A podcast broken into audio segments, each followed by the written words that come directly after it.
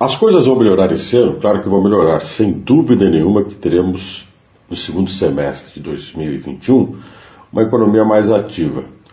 Não só na questão do varejo, aos poucos retomando as suas atividades, como também alguns setores que ficaram estagnados, como o turismo, que devem retomar, tanto nesse segundo semestre como no ano que vem, atividades com um volume maior de pessoas viajando ou comprando pacotes de viagens, renegociando aqueles pacotes que ficaram suspensos por causa da pandemia.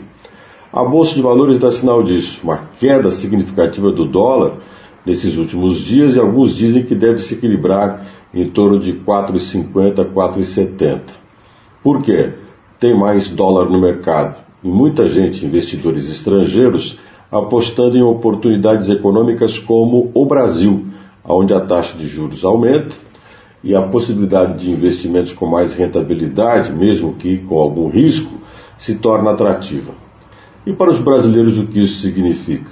A volta da geração de empregos.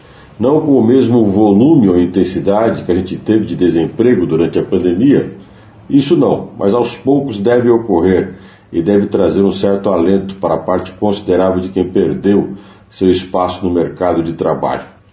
Financiamentos vão ficar um pouco mais caros com a elevação dos juros, mas a economia tende a ter uma oportunidade de crescer em alguns setores que se inovaram, como por exemplo a utilização de plataformas digitais, as compras no e-commerce e as fusões empresariais. As coisas voltam. A lembrança da pandemia, a gente espera que fique para que possamos ter um pouco mais de cautela com a saúde, com a higiene pessoal, com a preocupação de uma sociedade integrada.